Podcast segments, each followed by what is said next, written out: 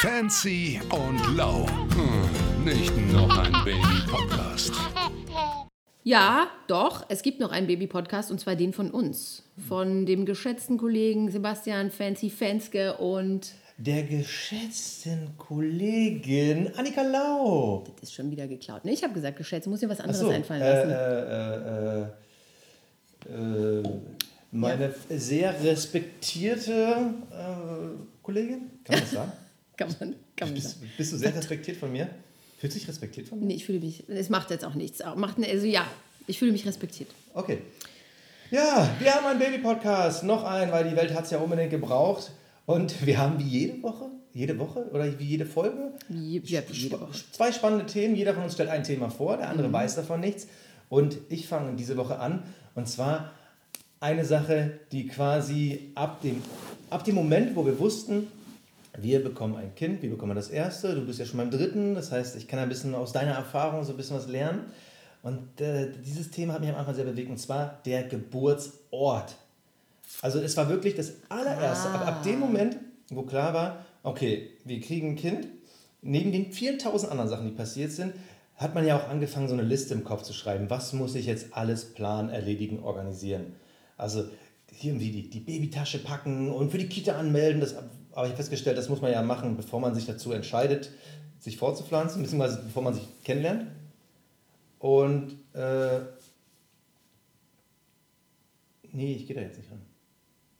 So, das muss ich wieder rausschneiden. Also dieser Geburtsort, der, der steht ganz, ganz weit oben auf unserer Liste, beziehungsweise stand, weil wir da viel getan hat. Und ich habe auch ein neues Wort gelernt im Rahmen dieser Geburtsortssuche, und zwar ein Geburtshaus. Also ich, ich bin ein Mann. So, ich möchte mich auch als sehr männlichen Mann, äh, der auch viel durchs Fernsehen geprägt ist, ich dachte, als Geburtsort gibt es nur eine Klinik. Oder eben, wenn es ganz verrückt ist, passiert es auch mal im Auto, mitten im Stau oder in der S-Bahn oder keine Ahnung was. Aber ein Geburtshaus, warst du da mal drin? Nee, ich war nie im Geburtshaus, aber eine Freundin von mir, die äh, hat im Geburtshaus entbunden. Eine andere hat sich dafür interessiert. Das muss schon was sehr Spezielles sein. Aber klär mich mal gerne auf. Es ich war noch nie in einem drin. Wir waren bei so einem, bei so einem ja, Tag der offenen Tür, bei so einem Vorbereitungs-Informationsabend. Und da habe ich sie wieder getroffen, ne? die, die tollen Leute aus dem Bezirk Berlin-Friedrichshain, äh, die Hipster und Hopster. Und also, wie gesagt, ich hatte, ich hatte keine Ahnung, ich habe mich auch vorher nicht informiert. Ich dachte so, okay, gehen wir mal hin, weil ich dachte, das hat schon so was Medizinisches. das war ein Abend, der mein Leben verändert hat. Also, Geburtshaus ist nicht ganz weit weg von äh, unserer Arbeit, unserer Wohnung. Ähm, es war mitten in so einem Altbau, ich gehe da so rein. So, ja, kommen Sie hoch in die zweite Etage. So, okay, ja, ist ganz schön hier, ist keine Klinik, schon mal nette Atmosphäre. Ah, Sie müssen die Schuhe ausziehen. Was ja gut ist, keimfrei Was quasi. grundsätzlich cool Ja. ist. Habe ich mein paar Sneaker neben die 80 anderen Paare da ja gestellt, die da schon standen. Gehe in so einen Raum rein, wo du genau gesehen hast, das war mal früher so ein Stasi-Gebäude. Also da haben die ganz, ganz, ganz oberen äh, gewohnt. Das war so ein riesengroßes Esszimmer, wo wir dann alle auf dem Boden saßen. Ich bin ein ganz großer Fan von auf dem Boden sitzen. So, und dann kamen da zwei Frauen rein. So, also da waren wirklich so 40 Paare, so, so zwischen, äh, wir wissen noch gar nicht, ob wir schwanger sind und es geht nächste Woche los. Also wirklich quer durch die Bauchgrößen. Und dann kommen diese zwei Frauen rein, bekleidet mit so, ich möchte mal sagen, so Jütebeutel. Das so, hat ja was Sektenähnliches, was du hier gerade Ey, berichtest. ohne Scheiß, das kommt noch. So, das waren zwei so, zwei nette, die, war- die, war- die Damen waren super nett, das waren die Hebammen so. Ne? Super lieb, super nett, aber die hatten dieses Bio-Öko-Ding, wo ich ja überhaupt nicht drauf abgehe. Und die haben darüber erzählt, ja, also bei uns hier im Geburtshaus, ähm, da versuchen wir alles total natürlich zu machen, eine ganz natürliche Geburt einzuleiten. Und nach einer Minute war ich ja schon sofort auf, ich will hier raus. Und das Geile ist, die, die, eine, die eine hat immer jeden Satz mit genau beendet.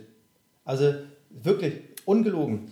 Ja, wenn dann die Wehen einsetzen, kommen sie dann hierher, genau. Und dann wird eine unserer Kolleginnen sie empfangen, genau.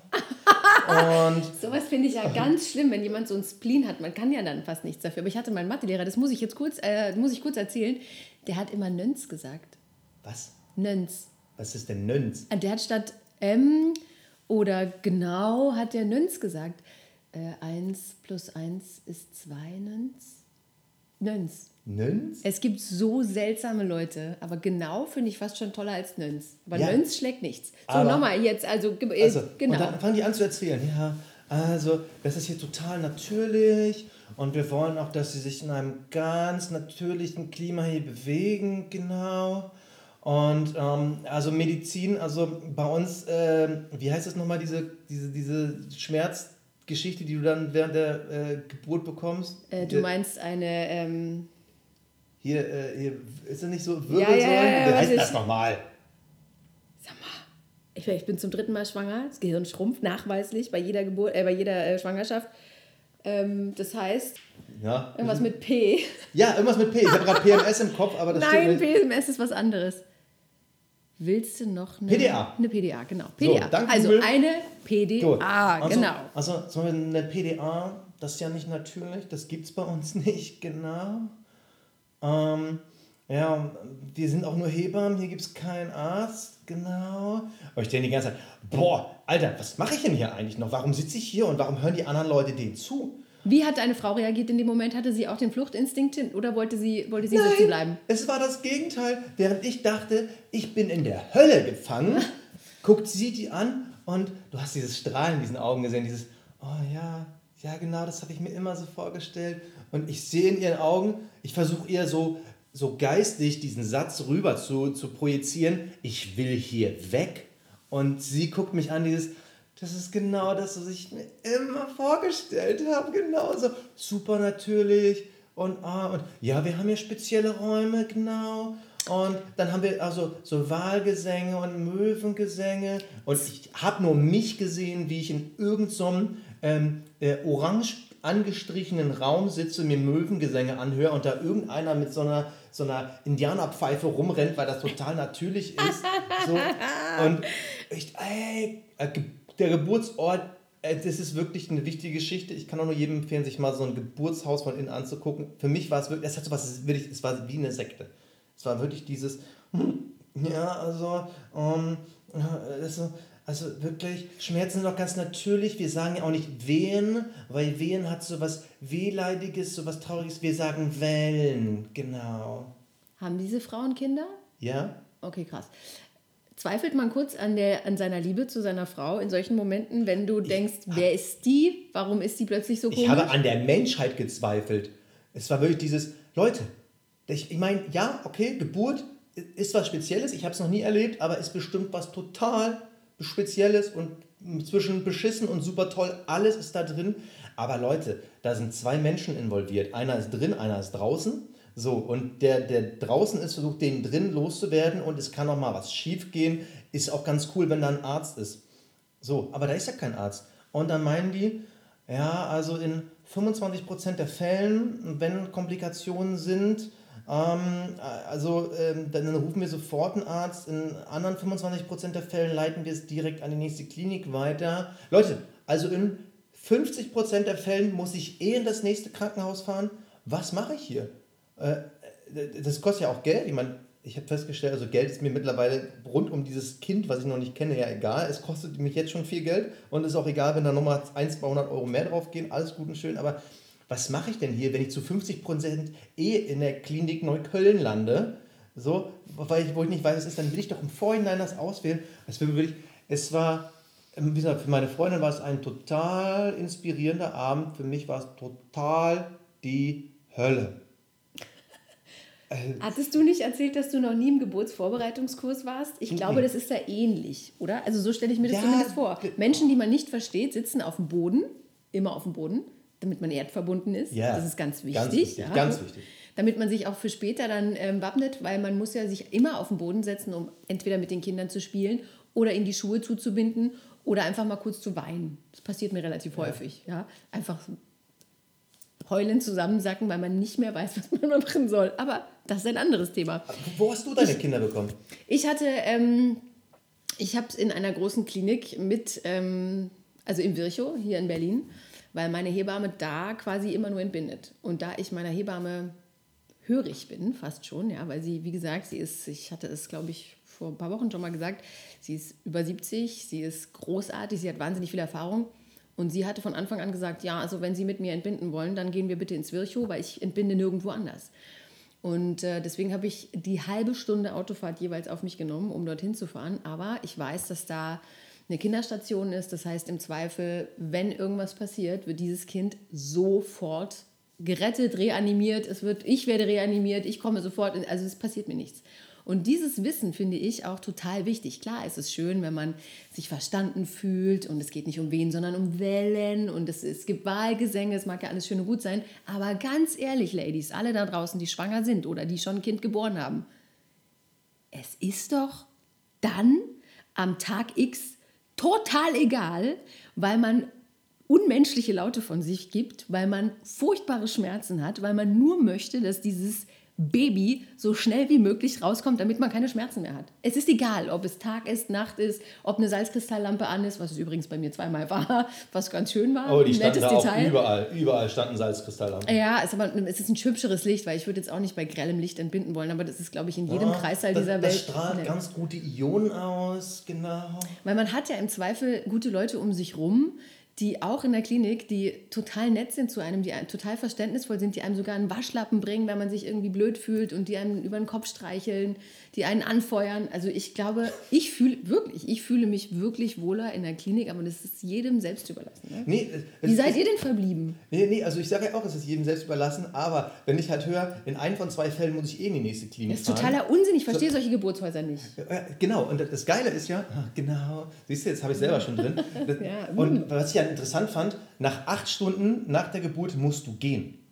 Also dann ist wirklich, deine Zeit ist dann abgelaufen, dann musst du gehen und das, das, dann freiräumen, weil es kommen ja dann die nächsten. Die haben ja dann so drei Räume und die haben dann eben auch irgendwie dann 30, 40 Geburten im Monat und dann, du gehst nach acht Stunden und ich denke mir so, aber Leute, nee, also ich komme dann hierher, krieg dann irgendwie, keine Ahnung, äh, vorne irgendwelche Kräuterpflanzen eingerieben, äh, muss dann diese Geburt durchmachen, vielleicht äh, die zehn Stunden oder keine Ahnung. Dann habe ich acht Stunden, wo ich mich ausruhen kann und dann muss ich Mutti und Tochter, so viel weiß ja schon bekannt, ich kriege eine Tochter. So, dann, dann nehme ich die beiden, fahre mit denen nach Hause, acht Stunden nach der fucking Geburt. Nee, nee, nee, nee, nee, nee. Wirklich, ich bin, wir sind danach nach Hause gefahren. Und ich habe 20 Minuten lang, ich habe ihn nicht mehr eingekriegt, ich habe 20 Minuten lang habe ich nur gesagt, nein, nein, nein, nein, nein, nein, nein, nein. Und sie die ganze Zeit, aber, aber hey, es, äh, es ist doch trotzdem mal was Schönes und eine Klinik hat sowas. Und ich so, nein, nein, nein, nein, nein, du darfst alles entscheiden. Also wir wissen ja sowieso, dass du alles entscheidest, aber ich, ich möchte da nicht hin. Und wir haben, wir haben uns dann noch weitere Geburtsorte angeguckt und, und dann sind wir äh, die Klinik Havelhöhe äh, bei Berlin. Mhm. Ähm, da sind wir irgendwie, da ist irgendwie Zufall drauf gekommen, komm, hier ist ein Infoabend, fahren wir mal hin. Ist leider eine Stunde Fahrt entfernt, aber boah, war das schön. Hebammen, die wirklich auf den Punkt gesagt haben, ey, gibt's Schmerzen, gibt's PDA. Ist Platz, pennt hier. Ist irgendwas, wird das Kind sofort verlegt, hier Kinderstation und sowas. Alles alles organisiert, alles strukturiert. Da waren, da waren so Hebammen, die so richtig dieses Muttihafte, aber auch militärische hatten. Mhm. Dann dieses Zack, Zack, Zack und so und so und dann läuft und dann machen wir hier und machen wir das und dann wird das und das und das gemacht. Und ich dachte mir so, ja, ja, ja, ja. Das sind Profis, da fühle ich mich gut aufgehoben. Direkt daneben ist ein See, das heißt, wir haben ja noch Spätsommer, dann kann Fadi abends noch ein bisschen spazieren gehen. Und jetzt die Frage, wie viel musstet ihr denen zahlen, äh, Schmiergeld, damit ihr da einen Platz bekommt? Habt ihr einen Platz bekommen? Habe ich dir die Geschichte, die Geschichte muss ich dir erzählen. Erzähl sie. Wie, wie wir den Platz bekommen haben. Also wir waren, wir waren im Februar bei so einem Infoabend und die haben gesagt, für alle, die quasi im September gebären, so wie wir, die können sich ab dem 1. Mai telefonisch anmelden, aber bringen Sie Geduld mit, ab 1. Mai, beziehungsweise 2. weil 1. war Feiertag, und wir waren da im Griechenland Urlaub. So, unser letzter Urlaub vom Kind waren im wunderschönen Santorini und es war natürlich alles geplant. So, um 10 Uhr ist die Leitung offen, ab dann rufen wir an. Wir hatten vier Handys mit. Zu Hause war Oma und Opa informiert, alle anrufen. Ab 10 Uhr war die Leitung offen und dann ging es los. Wirklich angerufen, besetzt. Angerufen, besetzt. Angerufen, besetzt. Auf vier Handys gleichzeitig. Ja, gut, aber wenn du mit vier Handys gleichzeitig telefonierst, ist ja immer besetzt, weil eins irgendwie. Okay. Nee, nee, aber es war ja, es war ja immer auf Einleitung besetzt. Es war so. wie, wie auf einem Keyboard gespielt, ne? Bing, besetzt, angerufen, ding, ding, ding. Also die Hände gingen nur so über Kreuz. Äh, die ganze Zeit, 70 Minuten hat es gedauert, bis wir durchkamen. 70 Minuten. Und dann? Und dann die Krankenschwester, Oh, da haben sie aber Glück gehabt, ne? Oh, uns brechen die ganze Zeit die Leitungen hier zusammen. Hier rufen so viele Leute an. Ach, wirklich? Der ganze Fenske-Clan mit So. 500 Handys. So, ja, äh, deshalb ganz schnell, das ist hier unser Name. So, wir würden gern, ja, okay. Und das war's? Das war's. Okay, krass. Das war aber dann die 70, 70 Minuten Horror wert. Die 70 Minuten waren wirklich Hölle, weil dieses, d- dieses äh, Besetzzeichen abwechselnd mit dem griechisch-englischen Remix aus The Person You've Called is Temporary Not Available. Wie heißt es auf Griechisch? Keine Ahnung, aber ich hatte, ich hatte wirklich nach 30 Minuten schon übertriebene Kopfschmerzen. Meine Freundin war richtig angepisst und ich wusste, das geht jetzt hier noch ein bisschen. Hormone? Aber dann wirklich, als dann beim ersten Handy diese, ja, guten Tag, war wirklich dieses Halleluja, es war wirklich erlösend. Aber es war wirklich so heftig. Jetzt haben wir aber wenigstens unsere Traumklinik, sie ist eine Stunde entfernt. Die ersten Leute haben schon gesagt, der irre. Und ich denke mir so, Leute, alles ist besser als ein Geburtshaus. Genau. Deshalb bitte, ne, es, es war den Kampf wert und jetzt, jetzt bin ich happy. Ich freue mich drauf. Die Klinik super. Äh, äh, ich habe schon geguckt, gibt kein Späti in der Nähe. Das heißt, in der Papatasche muss ich halt ein Bier mitnehmen. Wegebier ist sicher. So, aber jetzt habe ich meine Traumklinik und ich bin wirklich froh, nicht in so ein Geburtshaus zu kommen, weil das fand ich ja interessant. Ich habe auch die Gynäkologin meiner Freundin gefragt, was halten Sie denn von Geburtshäusern? Ui, die ist ja komplett, die ist fast ausgeflippt, weil die meinte so, das sind Leute, die halten sich nicht für Mediziner und wollen mir dann irgendwas erklären und so, gehen Sie nicht in ein Geburtshaus. Ich, ich habe nichts gegen Geburtshäuser und das ist bestimmt auch cool dort und äh, wenn, wenn jemand da hin will, hin will, ist also alles okay. Aber für mich war es wirklich dieses, wenn irgendwas ist, habe ich halt keinen Bock, dass, dass meine Freundin, nur weil sie in ein Geburtshaus wollte, irgendwie im Krankenwagen verreckt oder mein Kind oder sowas, nur weil wir dann nochmal spontan verlegt werden müssen. Und also was, nee Leute, habe ich keinen Bock. Also das war, das war eine interessante Erfahrung, aber nee. Also ich verstehe das auch nicht. Und ich finde es auch gut, dass ihr euch dagegen entschieden habt, weil ich, also ich wie gesagt, ich möchte auch nichts gegen Geburtshäuser sagen, aber meine Geburt, allein meine erste, ich hätte nach acht Stunden gar nichts machen können. Nix. Also weil ich, ich war klassisch schrecklich, die erste Geburt. So schrecklich, dass man eigentlich sagen müsste, oh ja, das lassen wir jetzt, ne? keine zweite. Weil mit furchtbar. Mit, also mit, also ich konnte mich drei Wochen lang nicht mehr bewegen, ja, wenn wir es mal ehrlich so beim Punkt nennen. Und ich hätte mich nicht acht Stunden danach ansatzweise bewegen können. Gut, das lag jetzt aber auch daran, dass ich eine PDA hatte, die falsch gestochen war und ich einfach halbseitig gelähmt war über sehr viele Stunden und ähm, mir mein Bein aus dem äh, Bett gefallen ist, weil wir hatten ähm, nur so ein kleines äh, Bettchen, weil da war kein Familienzimmer frei. Und da haben wir uns dann zu zweit draufgelegt, weil Freddy hat dann auch da gepennt, weil der war auch total kaputt, weil wir die ganze Nacht quasi 14 Stunden ähm, durchgemacht hatten. Und dann ist mir mein Bein rausgefallen und ich habe dann immer ihn anstupsen müssen und habe gesagt, hey Freddy, mein Bein ist wieder rausgefallen. Da musste der Oh aufstehen, ums Bett rumgehen, mein Bein wieder rein, weil ich konnte es nicht, ich habe es nicht gespürt. Das ist natürlich, PDA ist eine andere Nummer. Ich bin überhaupt nicht gegen PDA, aber es war in dem Fall halt irgendwie unglücklich. Aber das finde ich ja fast schon fahrlässig, dass man die Frauen nach acht Stunden nach Hause schickt und so entlässt in die, in, in, in, ins Ungewisse. Weil ich habe diese zwei Tage gebraucht in, in der Klinik, dass mir jemand sagt, dass mir jemand das Baby abnimmt, wickelt, ähm, das mir wieder zurücklegt und sagt, alles in Ordnung. Ich gucke nochmal nach, ob alles fein ist bei Ihnen. Die Hebammen bleiben ja dann irgendwie nah im Kontakt und so, aber für mich ist halt trotzdem dieses, ja, aber ich will, dass einer neben mir steht, weil was ist, wenn dann irgendwie, wenn es dann aufhört zu atmen oder... Eine Katastrophe. Also, nee. Also allein schon die Tatsache, dass ich bei meinem Sohn zum Beispiel ähm, das Wickeln direkt falsch gemacht habe. Ich dachte, ich bin Profi, so nach dem ersten Kind. Und ich habe das Kind falsch gewickelt, weil der Schniedelwurz von meinem Sohn halt immer so nach oben lag. Und dann hat er natürlich oben rausgepullert. Und ich war sehr dankbar, dass im Zwei-Stunden-Takt ich jemanden anrufen konnte, nach neuen, frischen Babysachen gefragt habe und nach jemandem, der mir mein Baby wickelt. Weil ich das nicht hingekriegt habe. Bis dann irgendwann mal nach dem zweiten Mal eine Hebamme sagte, also Frau Lau, das ist bei Jungs anders. ich so, ach so. Seit diesem Moment ist es mir nie wieder passiert. Aber alleine für so eine Sachen, ne, dass du nicht aufstehen musst, weil du kaputt bist, weil du halt einfach große Schmerzen hattest. Also ich finde Geburtshäuser, ey, nee. Mädels, überlegt euch das gut. Nee, nee, nee, nee, nee. Gute Entscheidung, dass ihr woanders hingeht. Aber eine Stunde Fahrt ist schon auch. Hui! Ja, aber wie, wie lange dauert denn das zwischen, okay, es kommt und es kommt? Das ist unterschiedlich, das ist von Frau zu Frau unterschiedlich. Also bei meinem ersten Kind musste ich, musste ich ähm, rausschütteln. Also da haben wir klassisch eingeleitet, weil die nach zehn Tagen immer noch nicht raus wollte. Achso, okay. Und beim zweiten Kind, ähm, da war die erste Wehe um 0 Uhr und um 4.40 Uhr war der da. Ui. Ja, also da müsstet ihr euch quasi nach der ersten Wehe schon langsam auf den Weg machen, damit ihr noch gemütlich alles abhechelt und so.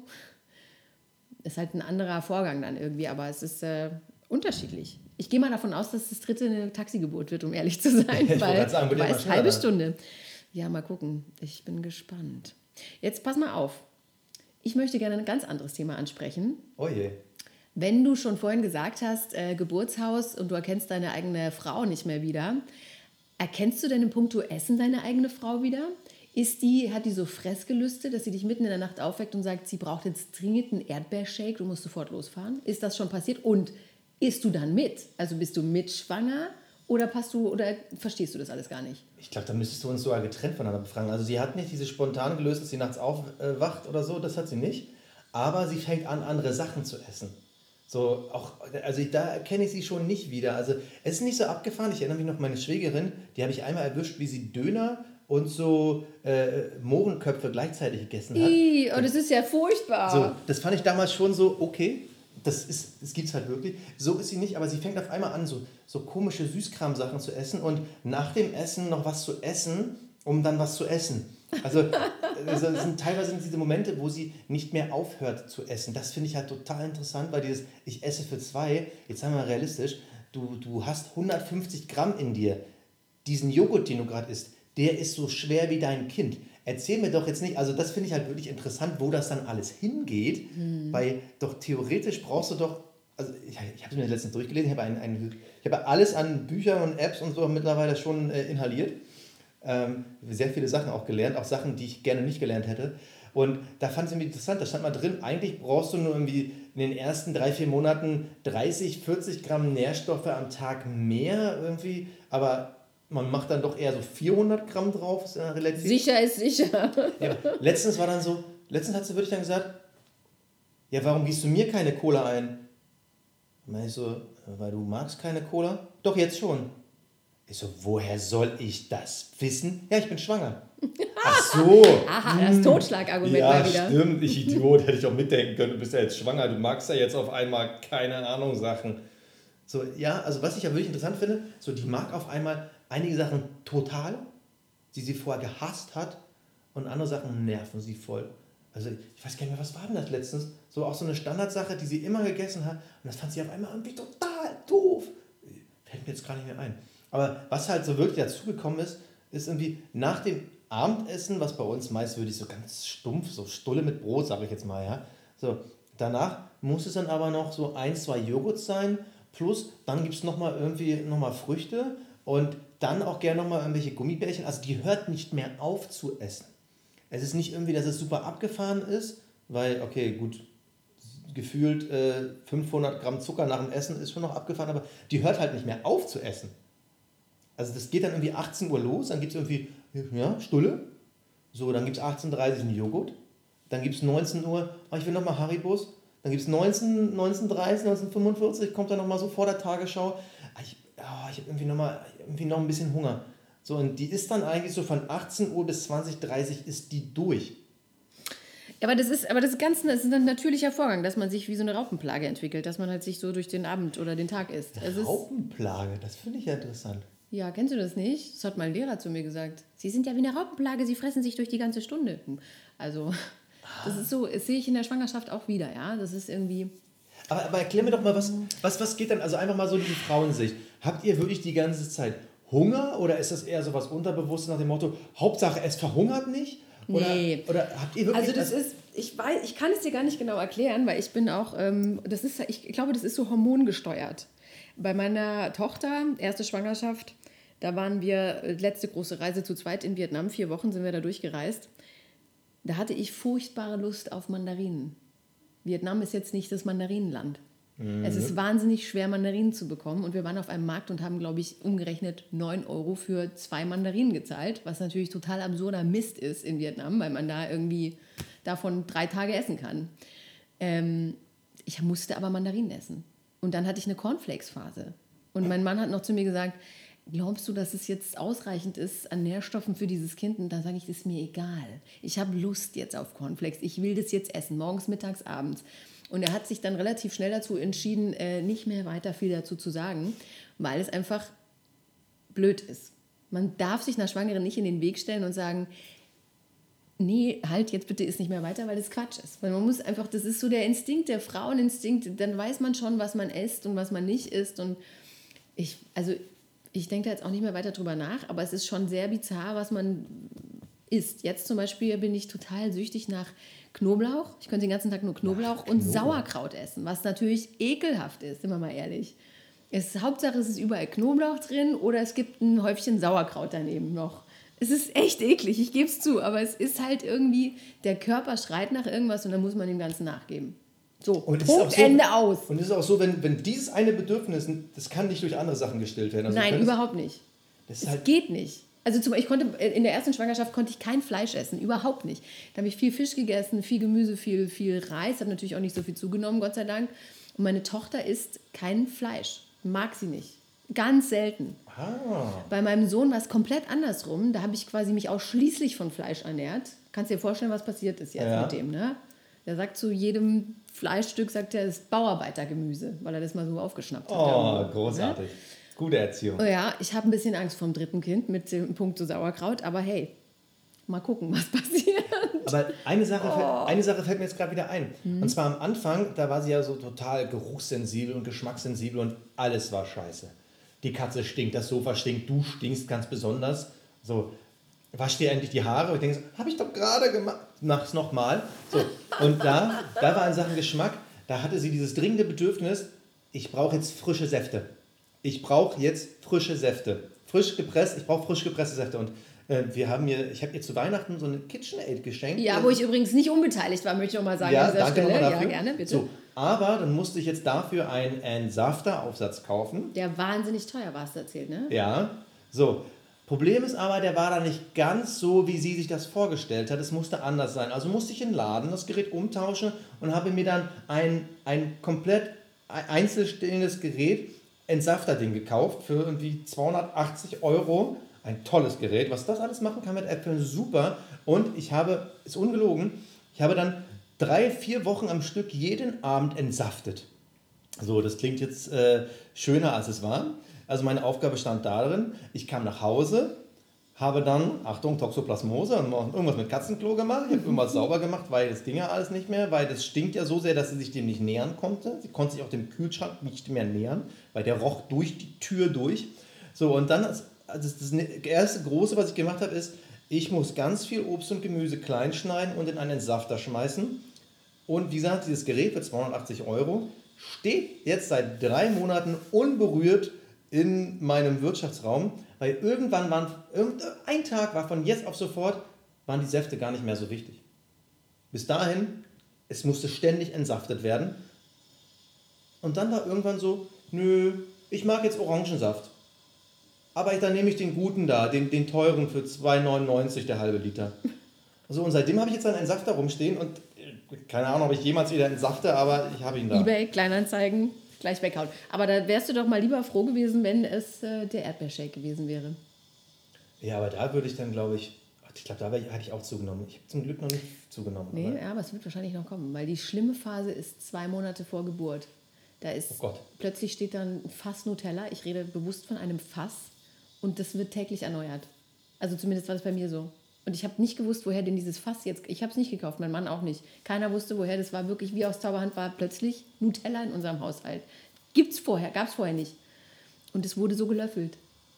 Und Freddy hat auch ein bisschen zugenommen, weil der hat dann wahnsinnig viel Eis gegessen. Der hat, Eis gab es hoch und runter bei uns, also der hat einfach mitgemacht und hat sich dann echt irgendwie sehr beschwert und hat es auch relativ schnell wieder unten gehabt. Aber. Nicht so schnell wie du? Ich habe zwei Jahre gebraucht. Länger sogar, ich war ja dann direkt wieder schwanger. Aber das ähm, ist ein anderes Thema. Aber mitschwanger sein ist Pflicht, liebe Männer. Es ist Pflicht. Ihr müsst mitschwanger sein. Es ist, es ist sympathieschwanger, das heißt nicht umsonst so. Es ist gut für uns Frauen, dass wir nicht alleine einen Bauch haben und dass wir uns nicht alleine schäbig fühlen müssen, sondern dass wir als Paar gemeinsam auftreten und sagen, ja, wir sind gerade unansehnlich, aber wir lieben uns dafür. Prost. Was? Ja. Also, hä? Ist wichtig. Also du, du möchtest, dass ich dick werde, damit ich mit meiner Freundin solidarisiere, weil ja. sie auch. Es ist nett, es ist Sympathie. Essen, gemeinsam durch dick Ja. und dünn. Verstehst du? Das hat ja auch seinen Sinn, dieser Aber das, so viel kriege ich gar nicht weg. Ich kann nicht zweieinhalb Stunden lang abends noch zehn Joghurts essen. Dann verurteile sie wenigstens nicht dafür. Nein, nein, mache ich nicht. Ich finde es halt nur interessant, was da so alles so im Kopf kaputt geht. Also vorgeht, meine ich. Im Kopf kaputt gehen ist gut. Aber- Wir müssen aber jetzt hat- abbrechen. Ich muss Fensky schlagen. Aber jetzt, hat dir das wirklich geholfen? Ja.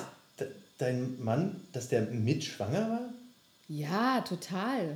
Also ich finde es total schön, dass man dann auch zusammen, weißt du, weil sonst fühlt man sich ja, am Ende fühlt man sich ja wirklich total furchtbar. Man ist so, Aber es ist einfach furchtbar, ja. Und dann fühlt man sich dick, hässlich, die Beine tun weh, alles ist voll mit Wasser. So kurz vor Geburt ist wirklich schlimm. Da kommt es nochmal irgendwie, weil der Körper sich vorbereitet auf viel Schwitzen und viel Blut. Und irgendwie fühlt man sich schrecklich. Und wenn dann, wenn man nicht alleine mit dem dritten Eis auf der Couch sitzt und Fernsehen guckt, sondern da sitzt noch jemand daneben und fragt, willst du noch eins? Das finde ich schön. Das hat mir gut getan. Ich fand es schön. Da fühlt man sich nicht so furchtbar. Äh, die Zeit wird kommen. Okay, das, das, muss ich jetzt mal sacken lassen. Also der, der heutige Service-Tipp von Annika Lau ist... Essen Sie mit, liebe Männer. Esst mit. Oh Gott, aber ich weiß nicht. Ich hätte da jetzt ein bisschen Angst vor. Denk mal drüber nach. Ihr habt ja dann noch genug Zeit, es wieder abzutrainieren. Auf die schöne Art. Ja, ja, aber ich, ich will nicht fett werden. Dann denkst du, wir? Ja gut, aber das ist jetzt Teil der Natur. Also das einer... Ja, es ist auch Teil der Natur, dass die Männer mal kurz fett werden. Damit ihr mitfühlt, wie schlimm das dann ist, wie das alles wieder loszuwerden. Nee, aber ich will halt immer noch so, ach guck mal, der sieht so gut aus und oh, seine Frau ist auch schwanger. So, das, das finde ich jetzt schon auch ein cooles Image. Du guckst mich gerade so an, als hätte ich gerade irgendwas total Schlimmes gesagt. Nee, gar nicht. Ich überlege nur gerade, weil so habe ich es noch nie gesehen. So denkt ihr Männer tatsächlich darüber? So denke ich. Also, Guck mal, der tolle Hengst und boah, guck mal hier, der hat sogar eine Frau, die schwanger ist. Er ist also nicht impotent oder wie denkst du, wie ist das also dann? er sieht gut aus und ist fruchtbar. Ja, ist das so? Nee, also ich finde es ja, ich finde es ja interessant. Ähm, meine Eltern sind ja noch DDR und so und ich bin ja auch Baujahr 86, tiefste Osten. So viele Fotos von damals gibt es nicht. So, die Fotos, die es gibt, die sind irgendwie auch voll süß. Aber meine Freundin, die ist ja, die hat ja so Hippie-Eltern gehabt. So, sie selber, sie haben sich irgendwie in Amerika kennengelernt. Sie ist geboren in Sao Paulo, also sie, äh, ihr Papa ist Brasilianer. Und dann sind die irgendwann nach, nach äh, Hamburg und sowas. Aber die haben halt so, so ein Hippie-Leben geführt, aber die haben alles fotografiert. Und ich finde das total cool, dass du auf diesen Fotos, auch rund um die Schwangerschaft, siehst, ah, wie cool denn die Eltern aussahen. Wie sahen die denn aus vor der Geburt, zu der Geburt? Und keine Ahnung, ich will dann irgendwie, wenn meine Tochter in 20 Jahren diese Fotos sieht, da habe ich irgendwie keinen Bock drauf, dass sie dann sagt, ah, warst mit schwanger, war? Ne? Bist auch ein bisschen fett geworden, war? Ist auch nie wieder runtergekommen, hä? Naja, ist auch nie wieder runtergekommen, ist dann schwierig. Das ist schwierig. Aber es ist, ich- wenn man danach wieder sexy ist, finde ich es schon schön, wenn man zusammen durch dick und dünn geht. Denkt mal nochmal in Ruhe drüber nach. Wir unterhalten uns kurz vor Geburt nochmal. Ich glaube, da muss ich sie jetzt echt mal fragen, ob sie sich da besser fühlen will. Ich habe immer das Gefühl, sie will mich bestrafen. Sie sagt dann auch so, "Äh, werd doch auch mal fett, so, damit sie sich nicht alleine hässlich fühlt. Ist es das? Ja, wollt ihr Frauen, ihr genau wollt nicht alleine das. hässlich sein? Es ist genau das. Ey, wie gesagt, man, ich fühle mich schwanger. Es, es, es ist nicht so, wie sich alle immer denken, dass der Himmel nur voller Geigen hängt. Man muss sich übergeben, man, man, man hat komische Gelüste, man, man wird dick, man, alles tut weh. Es ist irgendwie, es ist schön, wenn man es nicht alleine durchmacht. Wie viele Tage haben wir jetzt eigentlich geredet schon? Keine Ahnung, ich weiß die Anzahl grad gar nicht. Okay. auch nicht. Also, wir stellen jetzt noch mal fest. Geburtshaus finden wir schwierig. Schwierig. Fett werden findest du toll. Du schwierig. Ja, auch schwierig.